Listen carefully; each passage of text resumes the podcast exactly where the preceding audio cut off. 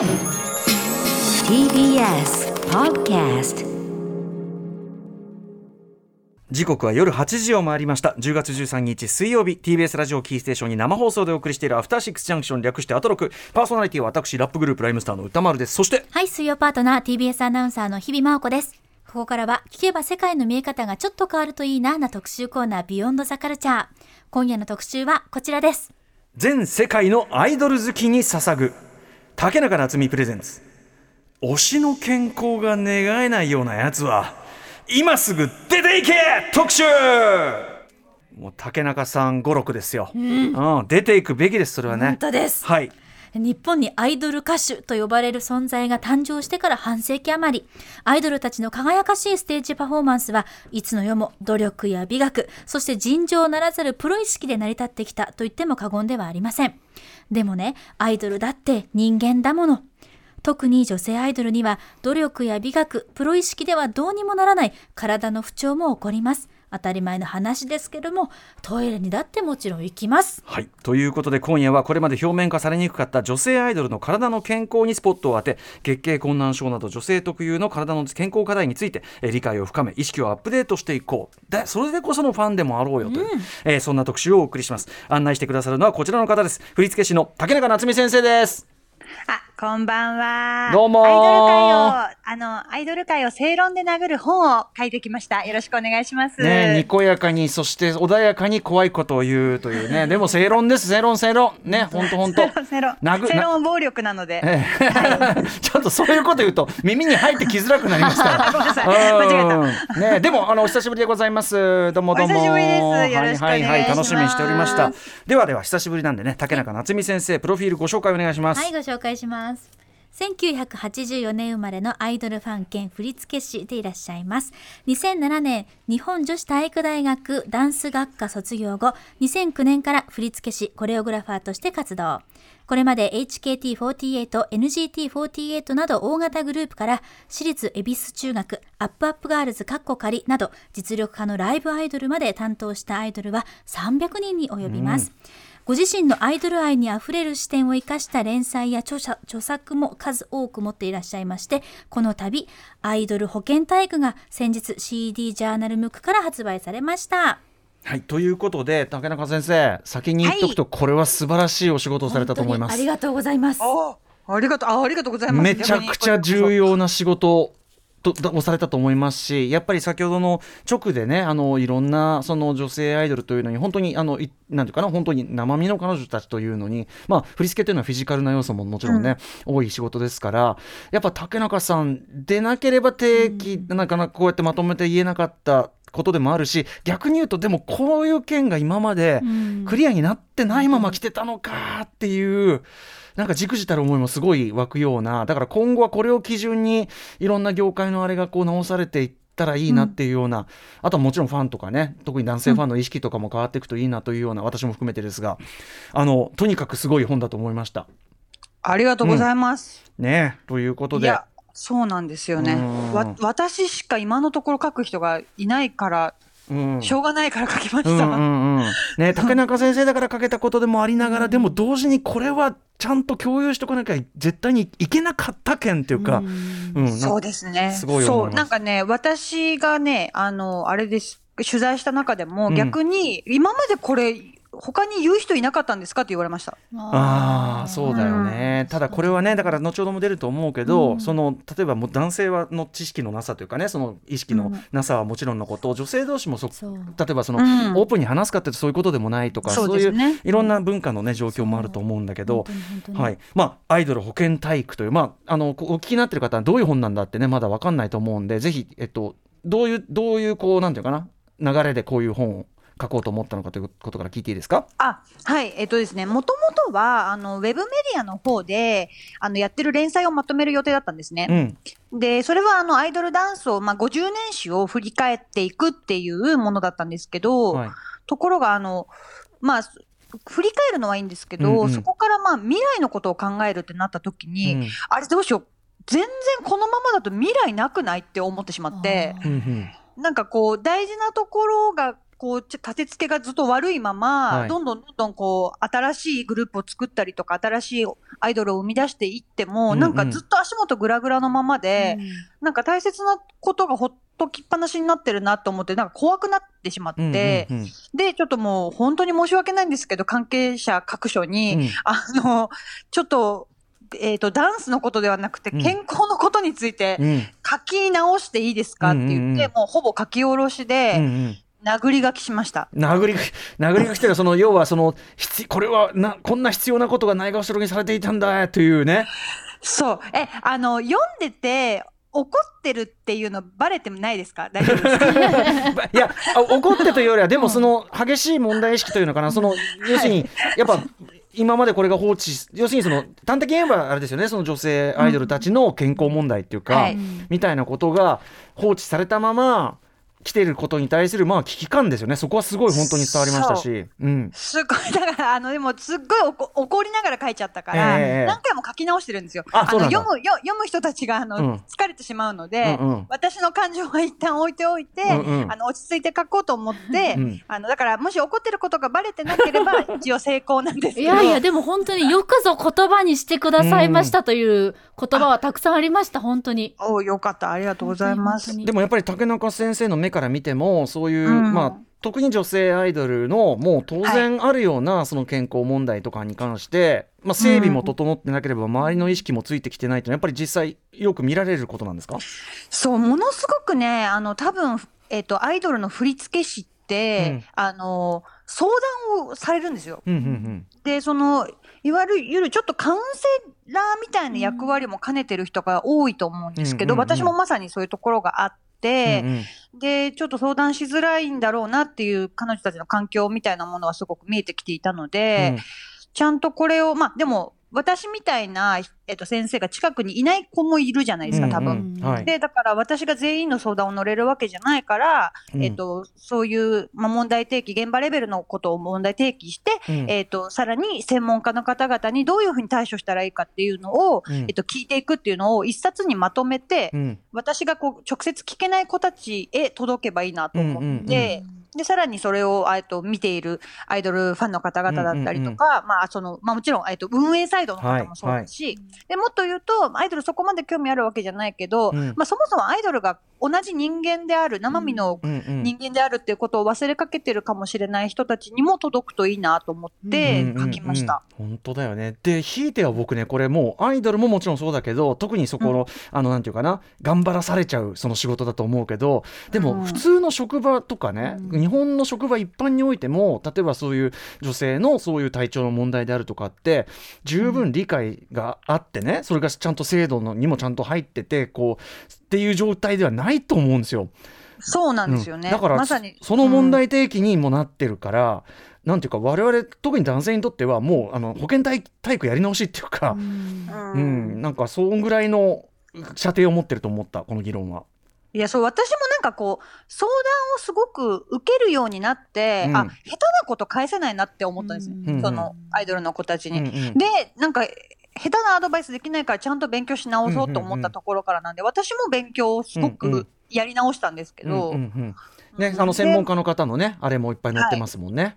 そうですね、それぞれいろいろいろいろ、まあ、摂食障害のことだったらし、臨床心理士の方だったりとか、うんうん。あと、まあ、あの月経困難症のことだったりとかすると、婦人科の先生だったりとか、うんうん。いろいろお聞きしてます。はい、なのでまああの要はほとんどこれ、あのほとんどというかな我々全員関係ない人いないでしょっていう話だと思いました。そう、そうなんですよね、うん実は。はいねまあ、人前に出てそういう意味ではこうなんていうかなどんな状態でも頑張ることが要求されるっていう意味では、まあ、女性アナウンサーというか、まあ、アナウンサー全体そうだけど、ね、ちょあると思うんですが日比さんいかがでしたか？ですね。いや本当にあの本を読ませていただいて、あの、なんていうか。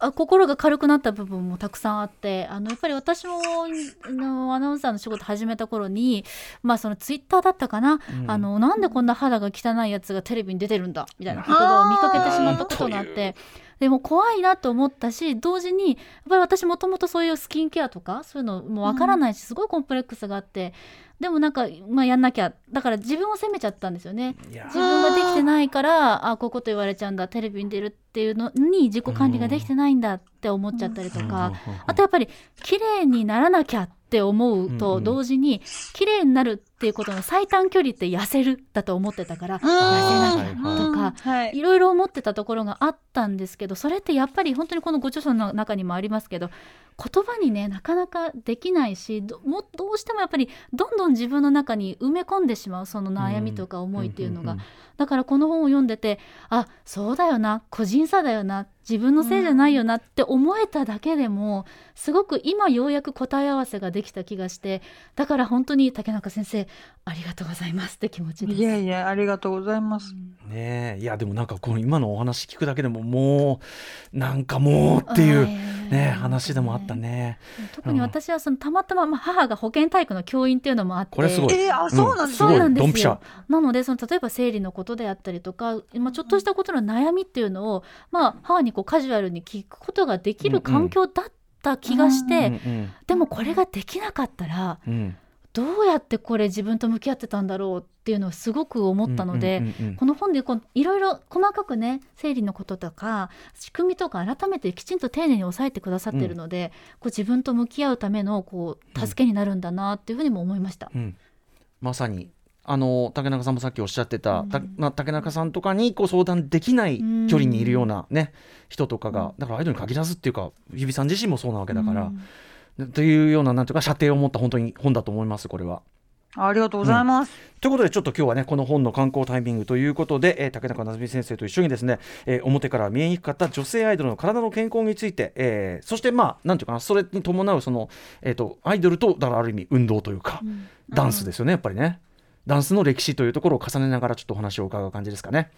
はい。はい。じゃあ竹中さんよろしくお願いします。お願はい。いしますはい、よろしくお願いします。After Six Junction. 時刻は8時13分です、えー TBS ラジオキーステーションに生放送でお送りしているアフターシックスジャンクション。今夜は全世界のアイドル好きに捧ぐ推しの健康が願えないやつは今すぐ出ていけ特集。ということで、えーこれまで表面化されにくかった女性アイドルと体の健康にスポットを当ててお話を伺っていきます。はいということで振付師の竹中夏実先生をお迎えして竹中さんお願いしどうもます。は。い、なんかお願いしさます。あのーほら番組に出てもらうの話すの久しぶりだからちょっとねちょっとテーマもテーマだからちょっと改まって話してしまいましたけどあの、はい。竹中先生いいんですよ。もうちょっとあのいつもの感じで僕に接してくださって構いませんからね。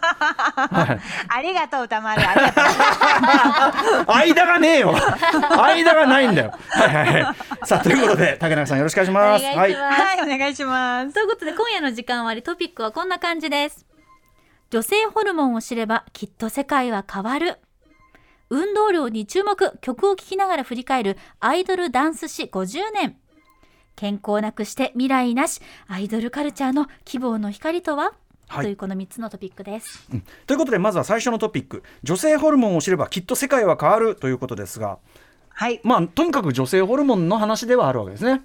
まあ、そうですね。その、まあ、女性アイドルというか、もうそもそもあの、女性の機能を持って生まれた人はもう全てになってくるんですけど、あの、その、えっ、と、人たちの人間の健康をまず理解した上で、えっ、と、避けて通れないのがもう女性ホルモンだよっていう大大前提でまずそこ分かってないとねっていう話なんですけれども、えっ、と、あの、女性ホルモンっていうのがまず、えっ、と、プロゲステロン、あの、別名黄体ホルモンとも言って、と、えっ、と、エストロゲンは卵胞ホルモンって言うんですけど、うん。えっと、その二つが主に、えっと、その二つで構成されているんですけれども、はい。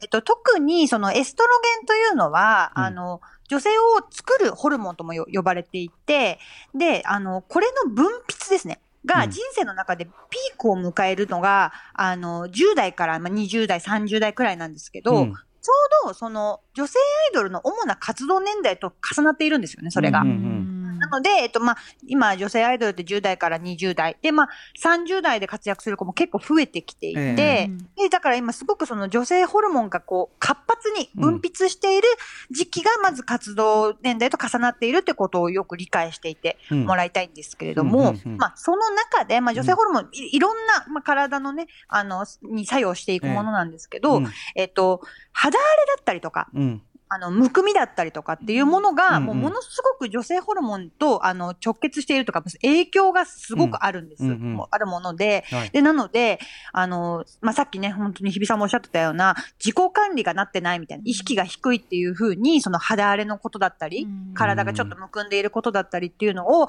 えっと、非難するような一部の声もあるんですけれども、いやいやねそあの、うん。そう、それがもうそもそも、うん。あの、まあ、そういうふうにね、言う、言うこと自体がもうちょっとどうにかしようよっていうところは、あるんですけれども、まあ、それが、その、意識動向とかではどうにもならない。うん。あのも、問題もあるんだよってことをまずみんなが知ってることは大事かなと思っていて、うんうん。なので、これはあの、もちろんその見る側の方もそうなんですけど、はい。えっと、プレイヤーの、はい。あの女性側の女性アイドルたちの方も、はい。あの、これを知ってることによって、なんかちょっとした本当に体重の増減うん。とかにもどうしても一喜一憂しがちな年代だと思うんですけど、うんうん。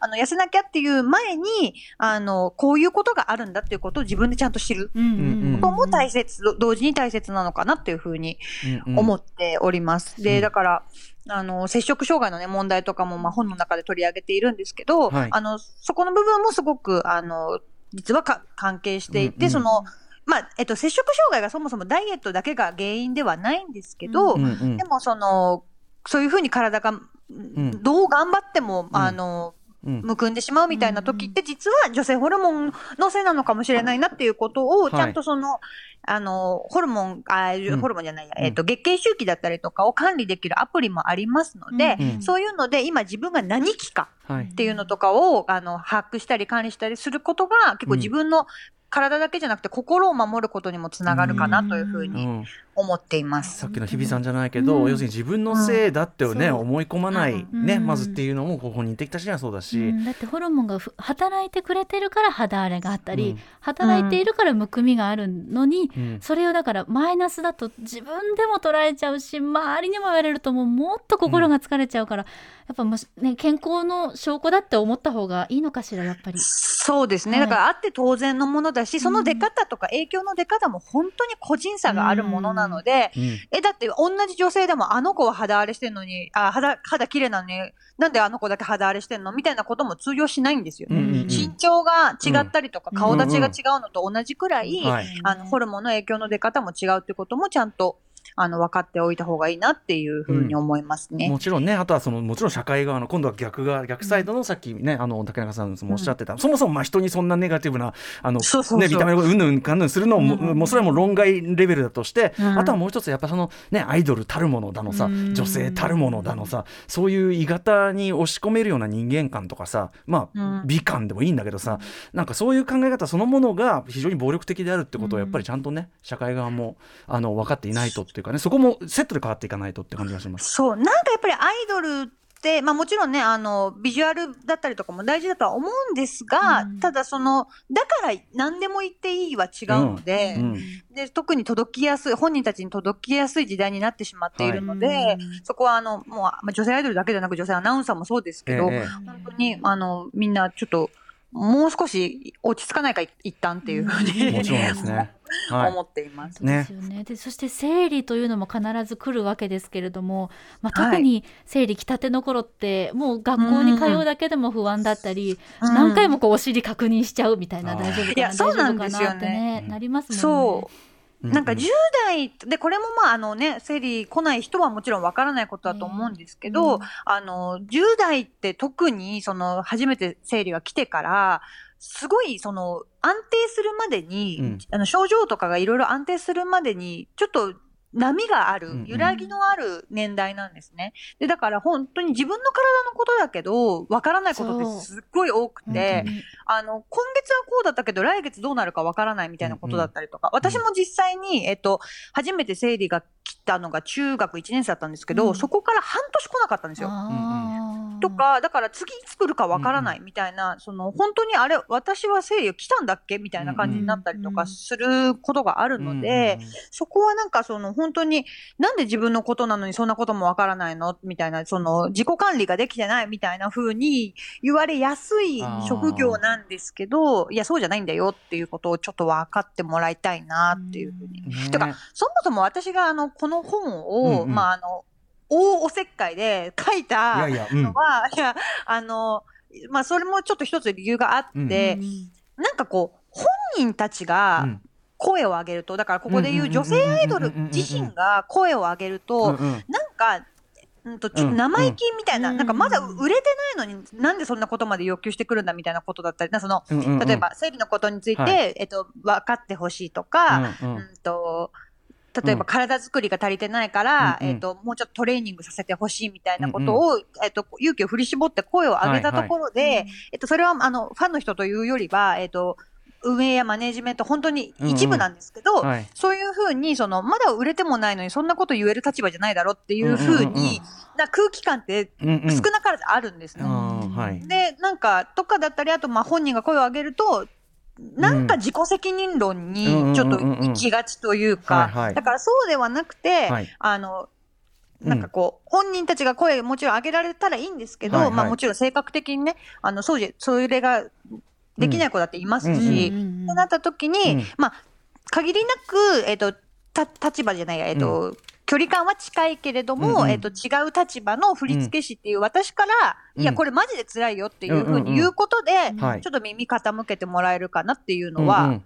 あの、あって書いたっていうのもあるんでいやすよね。全くその通りだと思います。そのなんか当事者が声上げなきゃいけないみたいなすごい理不尽なことで、これはむしろその大人側っていうか社会側が整えなきゃいけない話なんで、まだまだお若いねそのメンバーたちにその矢面に立つところまで追わせるなんてこれはおかしいと思う。全然あの高永さんそれでいいと思う。うん。声を上げさせちゃいかんのそうそうそうそうですよね、そもそもね。そうそうそう声を上げるかどうかだってそこは本来はさ、ね、自由があることなのに。だからうん。ちゃんと状況を整えるのは大人の責任だから、ね。そうなんですよ。うん、あの、大事なお子さんを預かっているという意識がなさすぎる。あ ごめんなさい。あと全員じゃないんですけど、うんうんうん全然全員ではない。これだから。そうだよねその健康面もそうだし僕前から思ってるその教育その普通にその、教育の分量とか機械問題もそうだし、ね本当そのおっしゃる通りです。うんそうなんですよ。だから、本当にその、ちょっとまあ、おせっかいのつもりで書かないと、あの、本人たちに矛先が向いてしまううんうんのは避けたかったっていうのがありますね。いや全くいやあのそれは大事なしかもその竹中先生がまさに立ち上がっていただいたというかねそれはすごい良かったと思います。うんね、ちゃんと文体も整えて文文 いやでも怒らずにね。怒ってないように見せかけてね。うんうんうんは はいい、では次のパートいきましょうかね。はいはいあ、あ、はい。俺か。推しの健康を願うなら 運動量に注目せよ。曲を聴きながら振り返るアイドルダンス史50年はい、ということで、まああのーアイドル歌手というのが存在が誕生してから半世紀余りね、えーまあ、ダンスっていうのはどんどんまあ激しく複雑になってきてるというのももちろんね皆さんパッと見ても思うと思います。ということで、えー、といつ頃からこんな感じで運動量もアップしていたかとかねそのか身体的な負荷というのがまあ増えていったかというような話を伺っていきたいかなと思います。はいということでですね、アイドルと呼ばれる存在が誕生した1970年代から現在までおよそ半世紀のダンス史について曲をかけながら振り返っていきたいと思います。はいでではまずは70年代から90年代まで一気にチェックアップ1970年代前半アイドル黎明期71年デビューの小柳ルミ子さん、南沙織さん、天地真理さん。73年デビューの森雅子さん、桜田淳子さん、山口百恵さんなど、ソロアイドルが主流をなし、パフォーマンスは歌唱がメイン。73年にデビューをした3人組アイドルのキャンディーズもマイクと逆の手をリズミカルに動かしてステップを踏むような動きはあったものの運動量を要する激しいパフォーマンスというのはこの時代では特に見られていませんでした。では続いては、1970年ピンク・レディー革命勃発はい、もう私、ストライク世代、1976年、ピンク・レディーがデビュー、えー振付量、運動量が劇的に多いパフォーマンスが人気を博し、日本中にガニ股ダンス旋風が起こります、こうやって足をパカパカさせる、えー70年には大場久美子さんや榊原郁恵さん、78年には石野真子さんなどもデビューし、人気を博しますが、振付量、運動量の変化はこの時代でも見られませんでした。まあ、ピンク・レディーがちょっと特殊だったっていう感じもね。そうですね。フリピンちょっと特殊、本当に。衝撃的あとなダンス。後ほど伺う、ちょっといける伺うこの回の方にも書いてありますけど、まあ、当然テクノロジー進化、マイクの進化というのも関係してたりしますよね。あ、そう、一回ね、それでも特集させていただいて。ではでは行ってみましょう。続いては、1980年アイドル黄金期80年デビューの松田聖子さん、花の82年組と呼ばれる中森明菜さん、小泉京子さん、松本伊代さんなどソロアイドルが次々とデビュー。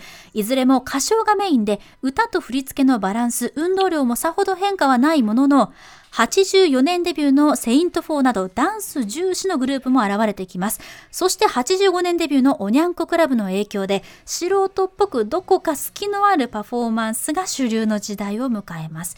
ちなみにここでも運動量はまだ少なめです。ちょっとセイント4が同行していたっていうのがありますけど、は エアロビブームでねい。ね、あさあ続いては1990年代アイドル冬の時代に突入はい、えーいずれも高い音楽性をアピールした森高千里さんが87年、えーウィンクが88年にデビュー、89年にはバラエティ番組の企画からココやリボンが誕生、えーダンス重視のグループとしては東京パフォーマンスドールが90年にデビューしますが90年代に入ると音楽番組が激減。安室奈美恵さんやマックスの源流でもあるスーパーモンキーズスピードなど、えーまあ、沖縄アクターズスクール出身がね、はい。えーダンスを重視した人気グループも生まれる一方まあいわゆるアイドル文化的なものとはちょっと違う文脈というかね、彼女たちはアイドルとは呼びづらい、そんな時代のムードがありました。まさに冬の時代、90年代です。ということで、はい。えー、と70年代から90年代までのアイドルダンス史を振り返ってまいりました。はい、ありがとうございます。はい、竹中さん。はい。最初はだから割と突っ立って歌う感じだったわけですよね。そうですね。とか、まあ、ソロが中心だったので、うんはいはいあの、もう、物理的に、まあ、う歌割りっていう概念がないというか、ずっと歌うじゃないですか。そうか、そうか、そうか。うん、で、だから歌唱がパフォーマンスの中心になるのはもう本当にあ当たり前のことなので、うんそうなってくると、まあ、できるダンスって限界があるんですよね。うんうんで、まあ、さらには、その、ね、その、この70年代とかの時代はワイヤードマイクで、はい、要するにあの線がずっとつながってるね。はい。そうですね。れ。コードがつながった状態のマイクだったので、まあ、それもあってね、ターンができなかなかそんなできなかったりとか、はいはい。立ち位置を変更できなかったりとか、うんうん。まあ、いろんな制限もあったんですけど、うんうん。まあ、とか、そんな影響もあり、なかなかそんなにその、ダンスはどちらかというと、その、マイクを持ってない方の手を持て余なす、持て余さないためうんうん。に、あの、ちょっとした振り付けがあったっていう感じですね。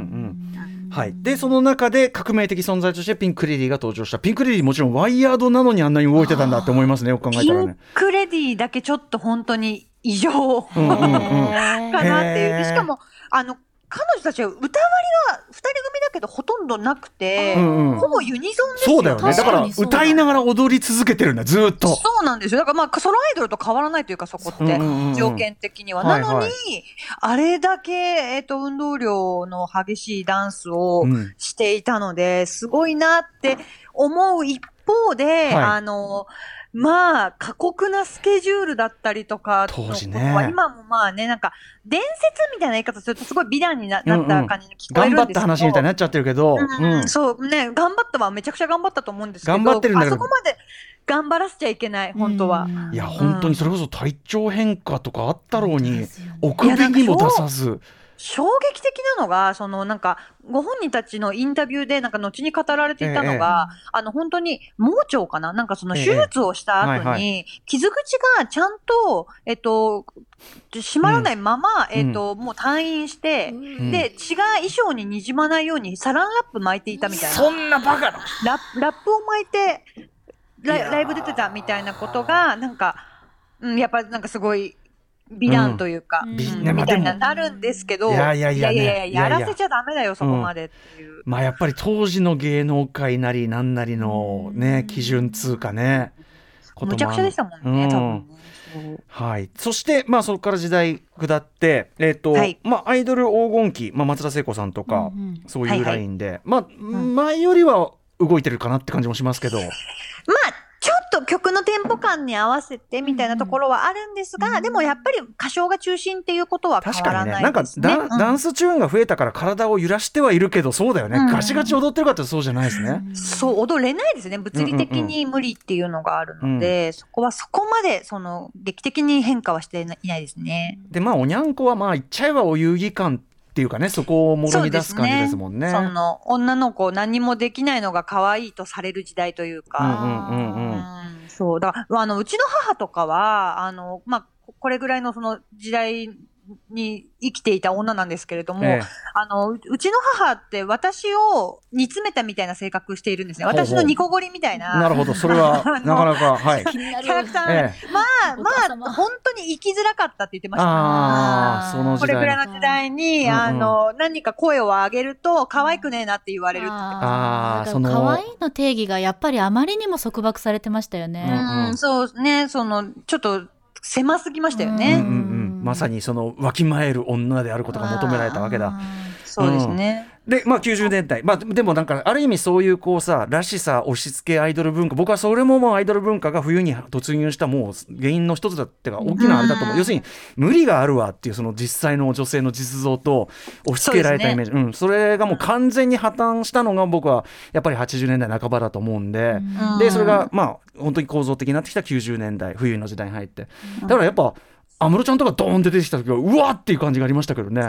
そう。で、だけど逆にアイドルとは呼べない。なんかやっぱりその、おにゃんこの以降の、あの、こう、素人っぽいイコール可愛い。何もできないが可愛いとされ、イコールアイドルっていう風になっていった時代に、いろんなことができる女が現れて。スキルねスキル思考だからね完全にね。そうそうそう。うんそうすると、アイドルって呼ぶのはそれはそれで失礼なのかなみたいなムードがああって、ただまあ、あの、実際にマックスの、あの、メンバーのナナさんにお話を、はいあの、インタビュー。素晴らしいインタビューです。はい。泣きました、ナナさんのこの中でも、あの、伺ったんですけど、そしたらもう、ご本人たちは、やっぱりおにゃんこ見て、うん。アイドル憧れてた世代だったらしいんですよ。ええはい。で、だけど、あの、逆にもう時代が、そういうそのアイドルだと売れない時代になっていたから、うんうん。アイドルやりたくてもできなかった、うんうん。とはおっしゃってました。なるほどね。うん。いやーこれねあのナナさんのインタビューだけでも必読ですよ。す日本の司法マックス。本うん。当にそうですよね。うん。希望の光。本当に。本当に。うん。ぜひぜひこちらも読んでいただきたいんですが、まあ、ということで冬の時代突入、まあえーアクターズスクール組も出てきたけど、まあ、いわゆるアイドルシーンとはまた違う感じもしたというかね、はい。そんなところまで来ましたはい。ではここからはですね、2000年から現代まで一気に行ってみたいと思います。お願いします。90年代末から2000年代前半、ハロープロジェクト創世期97年、モーニング娘。がテレビ東京 ASAYAN のオーディション企画からデビュー。ダアイドルダンス史を変えた99年聞こえてきています。ラブマシーンのキャッチーなダンスは日本中の老若男女を虜にしました。そして2001年には松浦亜弥さん、2002年には藤本美貴さんがデビューするなど、つんくさんプロデュースのアイドルたちがお茶の間を独占。もう私も夢中になりましたよ。そして Berryz工房や℃-uteらのえー世代以降、ダンスが強化される時代へと突入します。続いては2000年代後半モーニング娘。プラチナ期到達アイドルは会いに行く時代へライブ体験の商品価値が上昇したこの時代。モーニング娘。高橋愛さんがリーダーを務めた2007年から2010年はいわゆるプラチナ期とも呼ばれる高水準のダンスと歌で観客を魅了しました。そそしてこの時期に多分あのハロプロまあ、もう幼少期にハロプロ逆に触れてさらに憧れた、そうなんかハロプロファンの女性とかもがっつり増えたのもこの時期もかもしれないですよね。すね。はい。えー一方握手会を積極的に行う AKB48 はシンプルな振り付けに回帰し AKB48 がお茶の間を席巻する時代に突入いたします。続いては2010年代から現在、アイドル戦国時代を経て多様化時代へ突入。2007年から2008年にかけて独創的で高度かつ緻密なダンスパフォーマンスを繰り広げる Perfume がブレイク。さらには2008年デビューのももクロの全力パフォーマンスが支持され、ストイックライブブームが到来し、運動量は爆上がり。姉妹ユニットや系列グループも増殖し、アイドルの数は年々増え続け、ダンス面では一糸乱れぬパフォーマンスが自慢の欅坂46の登場や、モーニング娘。のフォーメーションダンスも再び注目が集まるなど、2010年代はアイドル史上最も踊る時代に到達。そんなアイドル戦国時代を経た2020年代は、K-POP アイドルの育成ノウハウを取り入れた NiziU が人気を集め、ダンスをコピーする人続出しています。ということで、ざっくり振り返りました。はいということでやはりハロプロでかいわけでしょうか。はいそうですね。ハロープロジェクトがもうやっぱりそのずっと冬の時代と言われていたところから、あの、再びアイドルをこう日本に蘇らせてくれたきっかけですよね。うんうんダンスもやっぱりダンス重視感はやっぱ確かにまあ東京パフォーマンスドールとかの影響すごい強いと思うけど、やっぱ最初からつダンス志向強かった気もしますよね。えっとね、曲としては、あの、ちょっとダダンスチューンな感じはあったんですけど、振り付けは実は、踊踊ってはいたんだけど、はい。ちょっと質質が違ったというか、はあはあはそれこそそのつんくさんがね、あの、よく言う、その16ビートを刻むような、ええはいはい。踊り方で、なんかこう、手足を大きく動かす振り付けというのとはちょっと違ったんですよ縦にこう細かく刻んでるようなの確かに多かったわ。確かに。うん、そうだったんですよ、はいはい。それまでは。うんうんうん。で、それは理由があって、あの、もともとモーニング娘。っていうグループって、ボーカリストオーディションでの落選組で結成されているじゃないですか。平家道夫さんが優勝したやつ。はい。そうですね。だから、あの、歌いたい子たちがもともと集まったグループだったんですよね。むしろアーティスト志向。うん。うんそう。で、だから歌を歌いたい子たちに振りもつけるっていうグループだから、えっ、と、そのそ、当然歌割りがあるので、歌割りがないところで、突っ立ったままになるわけにもいかないので、振りがついたっていうことが多分最初だと思うんですけど、はいはいはい。まあ、それ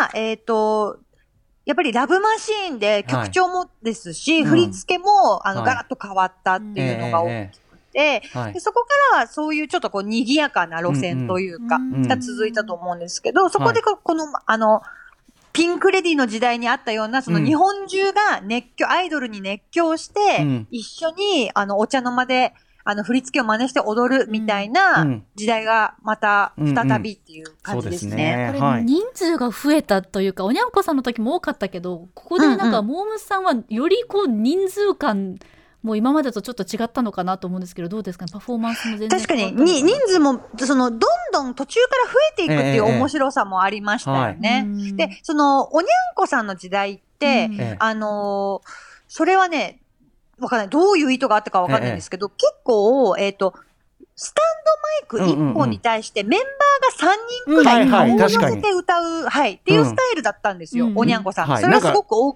なんかドゥーワップ風というかね。なんかいやいやそうそうそうそう。曲もさ多分オールディーズ調が多かったから多分そういうところに寄せてんのかもしれないですね。あ、そうかもしれない。うんうんで、単純に、やっぱ人数も多いし、マイク足りてないっていうのもあるから、そういうのも多分その、うそういうので解決させてたのかもしれないんですけど、うんうん。うんでだからまあ当然顔を寄せるから、うん。そんなに動けないじゃないですか。そうん。ステップも軽くしか踏めないし、はいはい。手振りもそんなにできないっていうので、まああんまり踊っていなかったかなっていうのもあるんですけど、はい。それで言うとモーニング娘。の時代はもうワイヤーレスマイクになっていて、はい一、人一本持つ状態になっていたので、で、うん一人一人そのソロパートがあったりとかうんもしたので、あの、振り付けも、まあ自由に動けるはい。範囲が広がって、うんで、あの、振りもなんかこう派手になっていったかなっていう感じはしますね。フォーメーションもすごい複雑になりましたもんね。ききょそう、それは結構後期にはなるんですけど、うんうんそうそうそう、その最終的には、最終的にとか、今現在はすごく複雑ですよね。ね。あのつんくさんの曲作り自体がやっぱりそのいろんな人がこうすごく複雑に出入りする曲になってったから当然多分見せ方もこう入れ替わり立ち替わりみたいのが多分そこもなんか両方複雑化してったのかなって感じがするんだけど。そうですね。やっぱり、あの、振り付けっていうのは、その歌割りに連動し、すごくするので、うん。うん。ね。歌割りが複雑だったら、もちろん。振り付けもどんどん複雑になるっていう感じですね。はい、そしてまあプラチナ期にそれが頂点に達したというモーニング娘。一方では、まあ、AKB はね割と、うんなんていうか昔ながらに近い雰囲気を打ち出し。てみたいなね。初期は、そう。初期はまあ、初期はの後々は AKB もすごくこう踊ったりとか、まあ、うん系列のグループがすごくそうんのダンスを売りにするグループ出てきたりはするんですけど、うんうんまあ、今流れてるの会いたかっただったりとか、それぐらいのその初期の頃は結構その、割と、オールドスタイルのアイドルで振り付けもそういう感じだったなっていうふうに思いますね。これね、あのー70年代とか80年代の芸能人とこのぐらいになるともう一つ違うのは先ほどのライブの価値が上がったっていう要するにそのうん。ライブの回数とかそしてそのライブにまあ伴うというかそのあれとして握手会だったりとかファンサービス的イベントも増えた。だからそのえーと踊りの運動量増えた。でそれ以外の稼働増えた。なんかやんなきゃいけないことがなんか昔の日じゃない気がするんですよね。そう。で、本当に、あの、アイドルがライブした後に、クールダウンもほぼせずに、特典会っていうパターンがめちゃくちゃ増えたんですよ。うんうんうん。そこがすごく危ないと私は思っていて、はいはいはい。まあ、実際にその整体師の先生だったりにお話を伺っても、ええ。やっぱり、あの、アスリートと同じぐらいの運動量だけど、はいあの、アスリートよりも休んでないから、そうだよねアイドルの方が疲労度が強いっていうふうにおっしゃってまし。したかもさその踊りまくるのも大変だけど突っ立ったまんま、ねいろんな人にその握手ししたりとかってこれこれはめちゃくちゃ重労働ですよねだって。そうなんですよね。だから、そこが、そこをあんまり多分そのクールダウンこの子たちしたかなって、当然ね、ファンの方々はなかなか思わないのはしょうがないってことなんですけど、そこは、あの、やらせてあげてっていうふうに。それはもう人権でね。そうそうそう、ファンの人たちだってそれは絶対待ってくれるはずだから、うん推しが、はいそうだよね。苦しんでる姿見たいわけじゃないから別にさ。そうそう、見たいわけじゃもちろんないので、うん。そこはもうみんなが理解して、あの、はい。や、やろうよっていう空気感うんうんにちょっとなんとかしていきたいんですけど、はいはい、まあでも現状まだ全然ですいね。やーだからそういう面でもちょっと過酷になってきてる時代。そうですね、はい。でもこれ運動量も増えてダンスもターンとかが増えてスカートも短くて生してってなったら例えば生理だったりしたらすごく気を使ったでしょうね、やっぱりね。そう、あのね、その問題もあって、うん。あの、だからそう、本当そういうところをね、見せないのがアイドルの美学だったりするので、うん。あの、ね、かあの、隠したい子たちだってもちろんいると思う,、思うんですけど、まあ、あの、事情を話すと、本当に、えっ、と、まずすごく、重うん。ね着しなきゃいけないというか、うっん。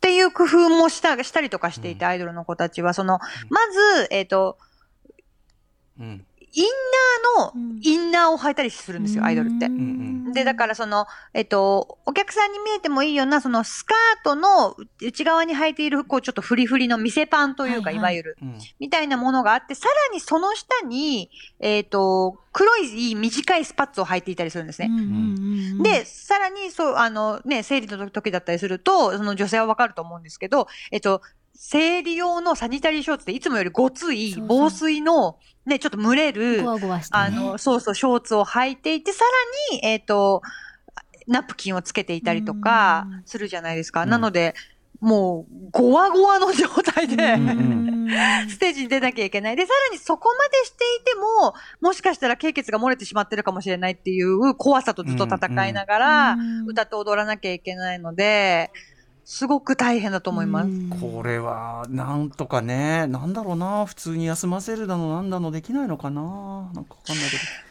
まあでも休みたくない場合もあるかもしれないからな。そうですそうですね。うんそう。だからまあここが難しいんですうんが。まあフェムテックの進化をねさらに祈りつつ本当にそうですね。吸水ショーツとか月経カップとかいろいろ出てきてはいるんですけどね。うんなかなかまあでうんもそこもなかなか広まらないですね。うんアイドルにまで届いてない状態ですね。ちなみに、えっとまあ、今すごくアイドルそのダンスみたいなのがねすごくまあ高度になってきて、まあ、見る側としてはすごく、あのいい感じだけど例えば、あの k p o p アイドルとかってすごいじゃないですか。ダンスにしろうん何にせよパフォーマンス、はい。彼らのそういう体面体力というのかな？あれと日本のアイドルのそのあり方って差があったりするんですか、えっとね、それが多分違う種類の問題を抱えている感じだと思うんですね。で、うん。はい。日本と K-POP だと。で、K-POP のあのアイドルのいいところは、まあ、ほとんどが練習生という制度があって、うん事務所の練習生になって、まあみんな平均で2年から4年くらいは、うん。あの、練習生としても表に出ずに、とにかくレッスンを積むっていうことをやっていくので、うん。あの、体作りみたいな部分で言うと、そこは日本のアイドルよりも全然できていると思うんです。うんうんだからこう、正しい体の使い方だったりとか、うんうんまあ、怪我をしない動き方っていうことは学べていると思うんですが、はい。ただまあ、一方で K-POP アイドルはもうものすごくストイックに、あの、はい。体型管理だったりとかがうんうんうん。厳しいので、はい。そこの部分のそのダイエット問題っていうのは日本のアイドルよりさらにあうん。のシビアだと思います。なるほどね、うん。うん。で、日本のアイドルは逆にその体型管理みたいなところは、えっと、うん。韓国に比べればだいうんうん。ぶゆ,、ゆるいというか、うん。その、ファンの人たちもそこまでその、うんうんスラッとした体型をアイドルに求めていないっていうところもあるので、はいはい。そこの部分では一見多様、体型の多様性が認められてるようにも見えるんですけど、うんうん。あの、逆に言うと、えっ、と、練習生みたいな制度があるところって、本当にまあ、ハロープロジェクトだったりとか、ええ。まあ、え、ね、48系列でもね、研研究生か、うんみたいなことがあったりはするのかもしれないんですけど、ほとんどの場合が、うん。まあ、撮って出しに近いというか。うんうんうん。あの、もうオーディションを受けてうん。合格した、はい、じゃあ何ヶ月後にはもうデビューですっていうこととか、すごく多いので、んうん。基礎練をしていない子たちがすごく多い。なるほどね。で、それはやっぱりす、とても危険なことうんうん。うか正しい体の使い方がわからないまま、いきなりもう、うんうんうん。ポンとお客さんの前に出されて、はいはいはい。もうそこからはもう休む暇もなく、うんうん。そのアスリート以上と言われるようなうんうんうん運動量で、うんうん。ずっとライブを続けなきゃいけないから、はいはい。ケアの仕方ももちろんね、知らないそうし、か。うん、って体のいう、疲れの歪みというかな、それも溜まってきちゃいますよね。そうですね、うんうん。っていう危な、で、変な怪我の仕方をしちゃったりとかっていうことがあるので、うん、それぞれちょっと違うかな、問題が違うところにあるなとは思います。それこそその日本アイドルの場合はトレーナーであるとかその、じ終わ終わった後のまあストレッチなりなんかそのケアの人と、うん。うん、あとやっぱりそのなんていうかな婦人科の相談をフラットにできる状態っていうか、そうですね。マストじゃないのっていう感じがしますけどね。そう、本当はだからアイドルを始める前に、ん。あの、そういう研修をうん。うんそのうん。うんしてほしいんですけど、本人たちもそうだし、当然運営がなりなり周りのスタッフもそうね。うん。そう、だから、これをまあ、みんな、なんだろうな、こ怠っているというよりは、必要なことが知られていないってうんいう感じですよね。まさに。まあ、今回のアイドル保健あの保健体育がそれをこうなんていうの必要性を可視化したというか知らしめる役割は果たしていると思うんで、はいではちょっとね、えっと残り時間少なくなってきたんで最後のトピック参りましょう。はい。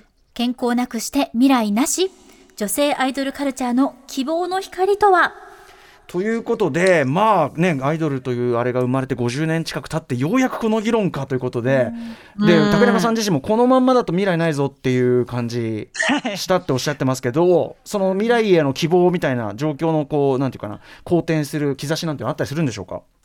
えっとね、一個あるのは、えっと、2009年の、あ、2009年から私振付師を始めているんですけど、2009年当時から私はまあずっともやもやしていた、ずっとまあ怒っていたというか、はい。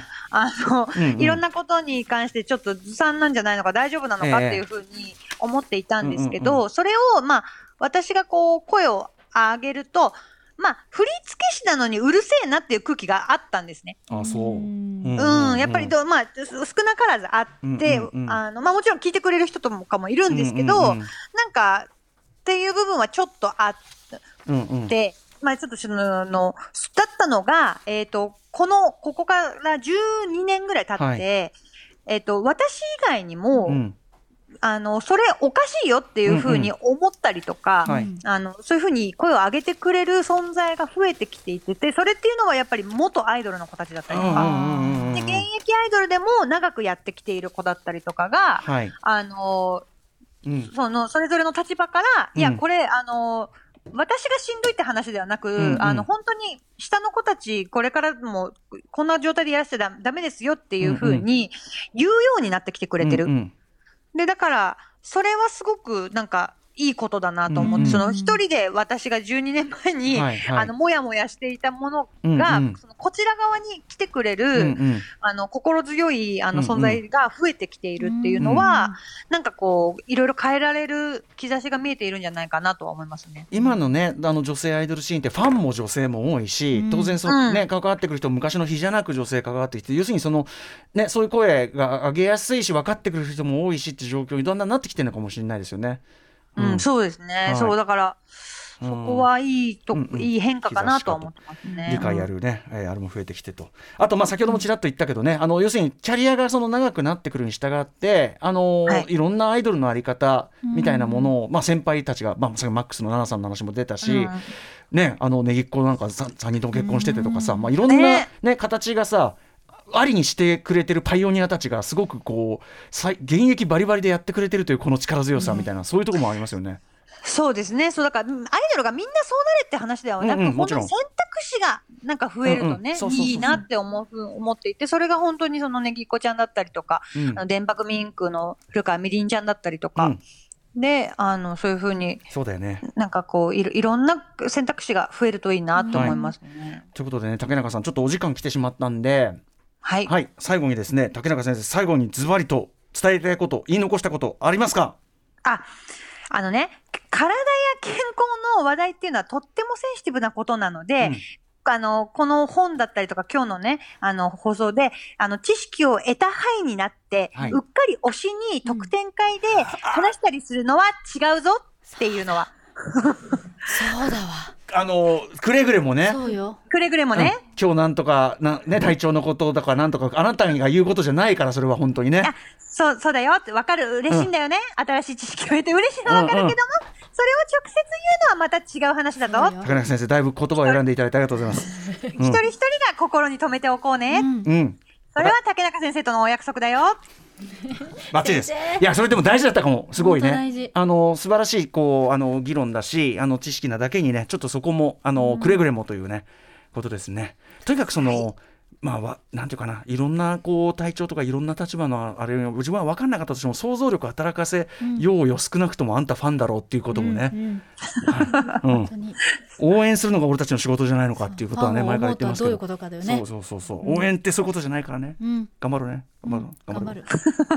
俺も言葉の選び方がよく分かんなかったでした。さあということで竹中さんありがとうございますはい、ありがとうございます。改めましてじゃあ今回の本の情報言っときましょうはい。アイドル保健体育は CD ジャーナルムックから税込み1650円で発売中です。もう本当にこれ学校でも配ってほしいぐらい。マジですよ本当に図書室を置くべき置くべき、置いてほしい。よあとまあ図書室置いてほしい。図書室置くべきだしさあのねあの保健体育みたいなのも、特にさ男向け俺の時代とかはやっぱなんか薄ぼやかしたことしか言わなくて大事な話なのに、なんかそういう根本の問題も感じるよねやっぱねうんそうですね。うん遅れてますよね。全体で直していかなきゃいけないこと、でも、まああの、すごくその、なんていうかな、あの大事な問題提起されたと思います、竹中さん。